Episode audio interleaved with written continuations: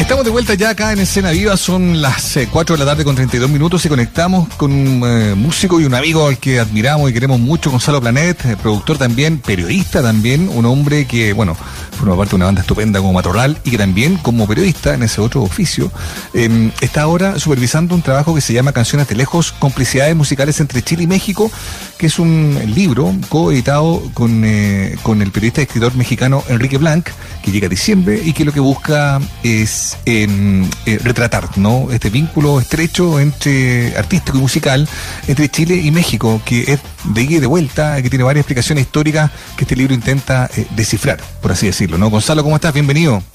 ¿Qué tal? ¿Cómo estás? Eh, ¿Me logra escuchar bien? Te escuchamos muy bien. Sí, te escuchamos bien, Gonzalo. Hola, ¿cómo estás? Qué bueno eh, poder hablar de este proyecto, este libro que también ya se lanzó en México. Parece que eh, también justamente allá eh, ha causado mucha emoción y mucha espera también. Y evidentemente lo estamos esperando también acá. partir preguntándote eso, ¿no? De cómo, cómo fue que se gestó el proyecto, cómo ha sido realmente también el, lo que te llega desde México en cuanto a la recepción que ha tenido también ahí.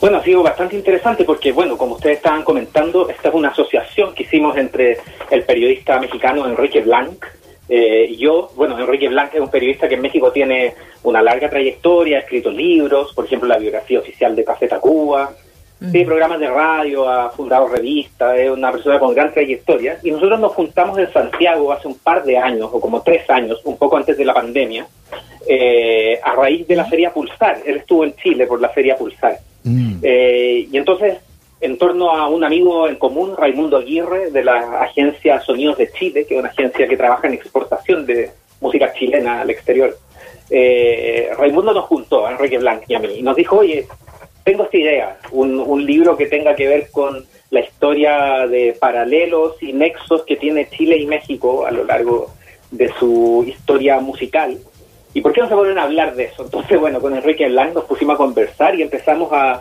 idear este proyecto, este libro, y pensamos, bueno, lo primero que se nos vino a la cabeza fue hablar sobre, digamos, los ejemplos más recientes, todos los intercambios, no sé, los chilenos que han ido allá, pero Chile ha ido muy bien, Mon Laferte, qué sé yo, pero fuimos yendo hacia atrás, hacia atrás, hacia atrás, llegamos como hasta 200 años atrás, así que un compendio bastante amplio, diría yo. Qué buena. Oye, vamos, vamos por parte entonces. Eh, uno bien sabe, ¿no? Que entre Chile y México hay, un vínculo especial y hay una historia de esos mismos nombres que tú mencionas, que pueden ir así en un rápido repaso desde Lucho Catica hasta la ley, pasando por la Palmenia Pizarro y los bunkers y, qué sé yo, y tanto más, ¿no? Eh, pero viendo como el origen, ¿no? ¿Qué explica esta relación, ¿no? Hay, hay una, una teoría que yo creo que se despliega ahí en el libro que tiene que ver también con la presencia del cine mexicano en algún momento en las salas de cine acá en Chile, ¿no? En los rotativos, ¿no? Y eso fue asentando un gusto o un sabor o una cercanía por el repertorio musical mexicano que luego derivaría, por ejemplo, en que Lucho Catica tuviera la osadía de ir a venderle bolero a la tierra del bolero.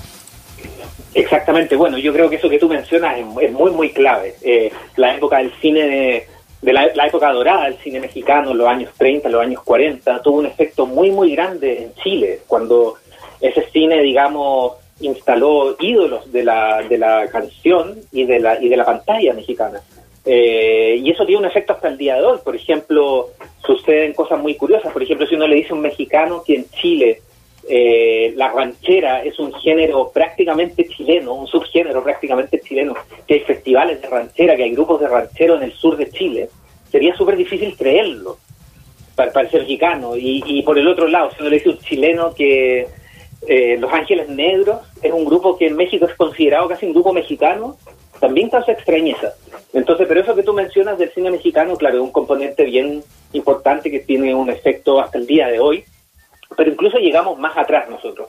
Por ejemplo, hay historias que aparecen en el libro que ahí, bueno, cuando lo vean, les voy a adelantar nomás algunas cosas. Por ejemplo, llegamos a casi 200 años atrás, la época de la fiebre del oro en California, en Estados Unidos, cuando los chilenos se iban a California y hacían unas paradas en México, algunos se quedaron en una zona en México y se quedaron con sus cuecas y se generó como un, un subestilo que en México le siguen llamando la chilena y es una mezcla como entre ranchera y cueca y que todavía se cultiva en una zona de México y que eso también es una cosa digamos como rarísima que llegamos y nos sorprendió a todos porque también al, momento que íbamos armando este libro fuimos contactando distintos autores Este no es un libro escrito solamente por Enrique y yo, sino hay, por ejemplo, hay periodistas mexicanos, periodistas chilenos, está David Ponce, Marisol García, eh, también músicos como Mauricio Durán, de, los Bunkers. Y claro, y todos, digamos, tenían sus historias en base a sus experiencias también. Por ejemplo, el mismo David Ponce estuvo en México cuando la ley tuvo un impacto gigante, gigante. Pudo ser testigo de eso, de, ver a la ley en un estadio enorme, como no sucedía en Chile, y ver eso. Y lo mismo Mauricio Durán con su experiencia con Los Ángeles Negros en México. Oye, eso es súper interesante también, eh, Gonzalo, como en el fondo ir marcando ciertos hitos en los que uno puede reconocer que efectivamente hubo una llegada y una influencia de chilenos allá y chilenas eh, en México. Lo que pasó con la ley, que fue hace eh, algunas décadas ya atrás, eh, podría ser quizás homologable con lo que está pasando también con, con, con la oferta hoy día. ¿Es tan así? tiene que ver con contextos, con tiempos. ¿Cuánto de Chile también en el fondo ha sido adquirible allá que, que, como lo que tú nos cuentas con, con esta ranchera que le llaman la chilena, eh, efectivamente ha sido eh, como, como tomado por el pueblo mexicano, es decir, esto también es nuestro. Bueno, yo diría que en los dos lados hay ciertas idealizaciones. Por ejemplo, nosotros en Chile idealizamos un poco qué es México, qué significa México. Uno tiene como un ideal y, por ejemplo, todo ese mundo que hablamos de las rancheras y el cine mexicano, el mm. charro mexicano, por ejemplo, todo esa es una construcción del siglo XX. Es una cosa más o menos reciente, esa, esa imaginería mexicana. Y bueno, y también pasa que en México hay una idea de lo que es la música chilena también, y que son imaginarios que no, no necesariamente corresponden a la realidad.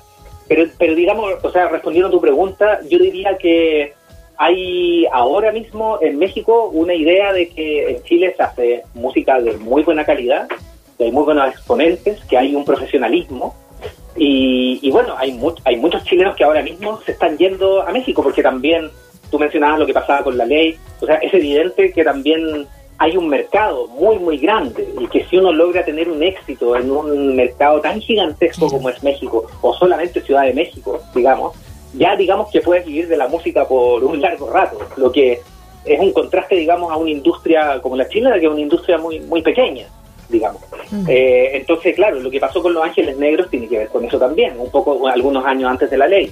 Tuvo un bloque de 30 años más o menos. El éxito de la ley en México fue hace veintitantos años más o menos como unos veintitantos años más atrás estaban Los Ángeles Negros, que también lograron un, éxito gigante, gigante, y una banda que se quedó allá, con cambios de integrantes y todo. Y, bueno, y tal, vez el mejor ejemplo de lo que tú decías, que se ha impregnado de Chile en México ahora, yo creo que un, ejemplo muy puntual es lo que pasa con Jopo, por ejemplo, que es la banda paralela de Rubén Albarrán, de Café Tacuba, una banda con músicos chilenos y mexicanos. Ese es un súper buen ejemplo, yo creo. Oye, a mí me, a mí me salta una historia, eh, disculpa el tu referencia, pero creo que, suma. Yo creo que el 2001 tuve que ir a cubrir un concierto, me mandaron a México a un concierto de Cristina Aguilera, quien tuvo a bien eh, enfermarse y suspenderlo. El tema es que yo me quedé allá votado, Gonzalo Muriel, eh, en, en, el DF, y tenía, que, y tenía una portada comprometida para el suplemento donde trabajaba en la tercera básicamente pillé a Beto Cueva y a Lucho Catica y los junté en el Parque Chapultepec a hacer una suerte cara a cara de dos chilenos triunfantes en México en distintas épocas, en distintos, eh, eh, qué sé yo, momentos, ¿no? Resultó bastante bien, digamos, ¿no? Porque nos metimos un poco en estos temas, Gonzalo, ¿no? De, de, por qué. Y, les preguntaba, ¿no? tanto a Pitico, Lucho Catica como a Beto Cueva, ¿qué creen ustedes?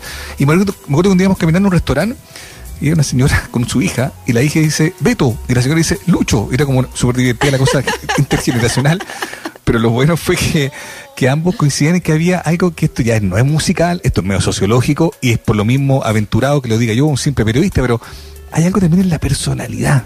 En, en, cómo es el mexicano, en cómo es el chileno, que para decirlo bien en simple, porque esto no tiene ningún rigor científico, nos caemos bien algo que no pasa, por ejemplo, con el mexicano y el brasileño o el chileno y el argentino, pero hay una idea, hay una cosa media invisible, Gonzalo, no sé si a lo mejor se posó algo de eso en tu investigación, sin duda más rigurosa que mi comentario, pero eh, de que hay una, una simpatía, una, una, una, cosa cálida, como un, cariño medio atávico, eh, qué sé yo, entre los mexicanos y los chilenos, y eso hace que se reciban de buena manera cuando ambos son los que van de lado y lado.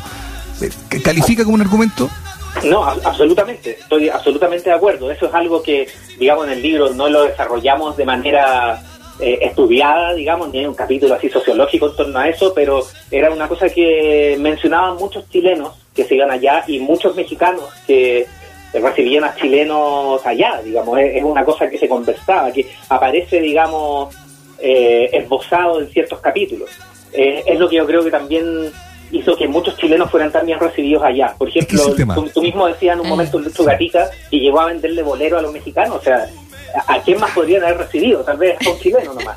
Y lo que pasó también con, otras cantantes, también la misma Palmina Pizarro, Sonia La Única, Mona Bell. Mm. Eh, y bueno, todas estas historias las tenemos comprimidas en este título, eh, Canciones de Lejos, y de alguna forma fue un desafío también qué, entraba y qué no entraba, porque también es una historia muy larga, no podíamos meter todo, todo, todo, todo. Entonces también hay historias como de estos grandes nombres que estamos conversando, pero también hay historias un poco más inadvertidas, por ejemplo, Maguita Campos, que es una figura muy desapercibida en Chile, que era una chilena de la época de la Nueva Ola, eh, no muy conocida, pero muy amiga de Pat Henry, de Gloria Benavides, de otra gente, y que en un momento se va a México y se mete más en el mundo del rock y ahora es considerada como una pionera del rock en México. Y, es una figura absolutamente inadvertida acá. Y hay un artículo completo en el libro que está escrito por el Rainiero Guerrero, que, conversó, hizo una investigación bien interesante, conversó con, con Mayita Campos, que está viva, y con otra gente que le conoció. Y también hay historias como, por ejemplo, la de Jorge González en México, que él estuvo allá, pero no le fue tan bien, digamos. O sea, yo la verdad ignoro la razón de su viaje, sí iba a romperla, la industria o tal vez no. Pero él tuvo un paso más desapercibido también. Entonces ese tipo de historias también están, y en ese caso particular en el filtro de Pedro Piedra, que él estuvo ahí con él y pudo verlo, digamos, de manera presencial. Porque esa es otra cosa ah, que también quisimos hacer en el libro, o sea, que no fuera solamente un libro periodístico ni musicológico, como suelen ser los casos, sino también hacer escribir a algunos músicos que fueron testigos de esto. Claro. Claro, ahí está, por ejemplo, Pedro Piedra y Mauricio Durán, tú los mencionabas, por lo menos desde acá, desde, desde nuestro país. Eh, igual está, eh, eso, eso es súper entretenido porque en el fondo da, da otro tono también, da otra, otra manera de lectura. Estamos hablando de este libro que se llama eh, Canciones de Lejos, complicidades musicales entre Chile y México. Estamos hablando con uno de los coeditores, el músico, productor y periodista chileno Gonzalo Planet. Gonzalo, y, y, de esa manera también a propósito de estos capítulos, ¿cómo, cómo se va abordando como este tema de la cultura en general, ¿no? El Chavo del Ocho aparece también, eh, Mauricio hablaba del cine mexicano, por supuesto, eh, lo que ha pasado también acá, eh, ¿qué, ¿qué, pasa también? Como que lo percibimos quizás más de cerca eh, pero, pero hay, hay otros temas que también se abordaron en el libro en torno a lo que ha sido la influencia, lo que ha sido crecer con esta cultura mexicana tan potente, tan fuerte también acá en nuestro país. Em, ¿Qué pasa con eso y de qué manera se mira? Eh, ¿De qué manera lo miraron los autores de, este libro en particular? Bueno, este es un libro que tiene, tiene que ver particularmente con música, con, con las canciones. Eh, con, con, los grupos musicales y, digamos como fenómeno cultural, obviamente que está expuesto a otras influencias, no se habla sola solamente de música, digamos. Entonces, por ejemplo, aparecen algunos capítulos así como medio contrabando, por ejemplo, la visita de Mario Moreno Cantinflas a, Chile a mediados de los 60, y causó un impacto tremendo y, estuvo incluso en la moneda con el presidente Frey. Eh, ese tipo de cosas aparecen. Eh, por ejemplo, Jorge Negrete también estuvo en Chile, si no me equivoco, en los años, así en los 40, principios de los 50, causando conmoción. Escenas de histeria, así, bajándose del tren Valparaíso-Santiago y hordas y hordas de gente eh, esperándolo. Eh, o la misma gira de, de Roberto Gómez Bolaños, eh, que espíritu, con, digamos, toda la, la tropa del Chavo del Ocho, el Chapulín Colorado que hicieron un estadio nacional, hicieron una gira por Chile y desembocó en dos, dos funciones del Estadio Nacional a fines de los 70. Eh, y claro, son, son hechos que ha pasado mucho tiempo, realmente uno se olvida, pero son hitos importantes. O sea, por ejemplo, en, las memorias de Roberto Gómez Bolaños, él recuerda particularmente el caso de Chile y decía que no había ningún otro, país que hubiera tenido ese recibimiento. Así como si fueran los Beatles, con miles de personas en el aeropuerto, con una caravana que los siguió hasta el Hotel Carrera y después en el Estadio Nacional, así como 40.000 personas, dos funciones. En, la época en que los integrantes de los tres eran unos niños que probablemente podrían haber estado ahí en el Estadio Nacional. Entonces, digamos, todos esos hitos que tú mencionas que son más culturales y no necesariamente cerrados en la música, aparecen de alguna forma en este libro también. Estamos hablando con Gonzalo Planet, eh, músico, productor, periodista chileno, es el coescritor también de Canciones de Lejos, Complicidades Musicales entre Chile y México, un texto que trabajó con el periodista eh, mexicano em, Enrique Blanc y que llega en diciembre a las librerías de nuestro país y que repasa ya esto, eh, este tiempo largo ¿no? de la relación entre musical entre Chile y México. ¿Cómo se, ¿Cómo se construye esa relación desde hoy y proyectada hacia el futuro? Sin duda cuando uno habla de Mon Laferte es probablemente el ejemplo más paradigmático, pero también sabemos de muchos chilenos que están allá probablemente en circuitos más acotados o con una menor visibilidad, pero que están haciendo carrera y, muy insertos en esa escena. ¿Cómo la describirías tú? ¿Cómo, cómo, ¿Cómo puedes percibir que se proyecta hacia el futuro ese vínculo hoy? Bueno, yo creo que es un mercado muy atractivo, pero también hay una, una complicidad, una cercanía eh, social como de personalidad, como tú decías, el chileno cae bien, lo mismo pasa con los mexicanos y viceversa.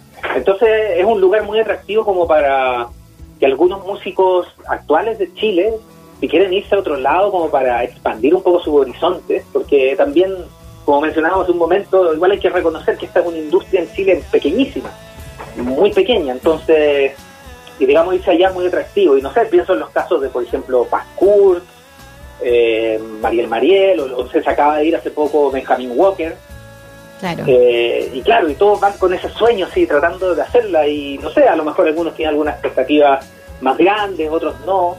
Eh, tener esa cercanía a lo que pasa con Mon Laferte ahora, que yo no sé si se dimensiona desde acá, eh, digamos, el impacto y el efecto que, tiene todavía, que ha tenido y que tiene Mon Laferte en México. Es realmente una estrella, así global, así es algo que aquí no existe, digamos. Y, bueno, y eso es muy interesante verlo, porque con Enrique Blanca empezamos a diseñar este libro, claro, fuimos hacia atrás, eh, vimos lo que pasaba hace 200 años, después Los Ángeles Negros, La Ley, Lucho Gatica, pero también eso está sucediendo ahora. Y eso, y eso es muy interesante de constatarlo, y también es una, es una historia que todavía se está construyendo, pero quisimos de alguna forma plasmarla en el libro también. Oye, te escucho y siento que es una historia que está lejos de ser intermitente, ¿no? Son 200 años de, de historia que, que de alguna u otra manera eh, nos ha vinculado eh, y, pasando toda geografía, nos ha mantenido constantemente mirándonos, eh, admirándonos musicalmente también y, eso también es, es, obviamente muy bonito. Este libro se va a presentar en diciembre, Gonzalo, eh, tenemos entendido que va a ser en el Festival Fluvial, que, que, ustedes lo quieren presentar. Cuéntanos por qué ese escenario, en un escenario que también tiene que ver con, con, con vínculos, con encuentros musicales, pero también de la industria. ¿Qué les pasa a ustedes? ¿Por qué esa fecha también eh, para mostrar el libro? Bueno, hace unas semanas el libro se lanzó en México por primera vez, eh, en la Feria de Industria Musical FIMPRO de Guadalajara, eh, mm. porque, porque el libro se editó por la editorial de la Universidad de Guadalajara. Entonces ahí como parte de la actividad estuvimos lanzándolo ahí. el libro ya está disponible en México ahora en formato físico, en, y, como libro electrónico también. Pero en Chile todavía no está disponible. Entiendo que en Chile lo va a imprimir la editorial de la Universidad Católica. Y, como tú dices, claro, Fluvial es, digamos, esta, esta feria de industria que se hace en Valdivia las fechas, eh, me imagino que tú las sabes mejor que yo, no estoy tan seguro, es diciembre, entiendo. pero pero eso sería, digamos, no sé si hay una fecha todavía, como un día específico, pero pero claro, sabíamos. Eh, pero, pero el mercado es más, o menos, claro, como a fin de año, como el verano, en Valdivia, que queda un tiempo todavía. Sí, claro. Y, y, ese va a ser, digamos, el momento en que se presente formalmente acá en Chile. Y estamos muy ansiosos también de tener ejemplares acá, porque a mí me ha sorprendido un poco, ha tenido eh, digamos, un interés bastante amplio allá y acá. Entonces acá hace mucho tiempo ya me están diciendo, oye, queremos ejemplares acá en Chile, ¿dónde están? Yo les digo, no sé, sé que están en México ahora, así que yo espero que realmente salga de imprenta muy pronto acá en Chile y lo tengamos disponible, pero digamos en la feria fluvial sería como el hito de presentación más formal. Que súper buen hito, de todas maneras, ¿no? E-, ese, ese espacio de encuentro que, que, me imagino va a tirar también líneas para poder seguir también mejorando, eh, sobre todo después de esta crisis, para otros lugares de, del continente también. Así que bueno, en algún momento entre el 1 y el 4 de diciembre que se va a realizar Fluvial ahí en Valdivia, se va a presentar también este libro eh, que, que, de todas maneras queremos ya leer. Gonzalo Planet, te damos las gracias por esta conversación. Gracias, Gonzalo. Eh, mucho éxito. No, muchas gracias a ustedes dos por esta conversación. Fantástico, como siempre, hablar con ustedes. Que estén muy bien. Un abrazo. Chao. Un abrazo, chao. Chao, chao.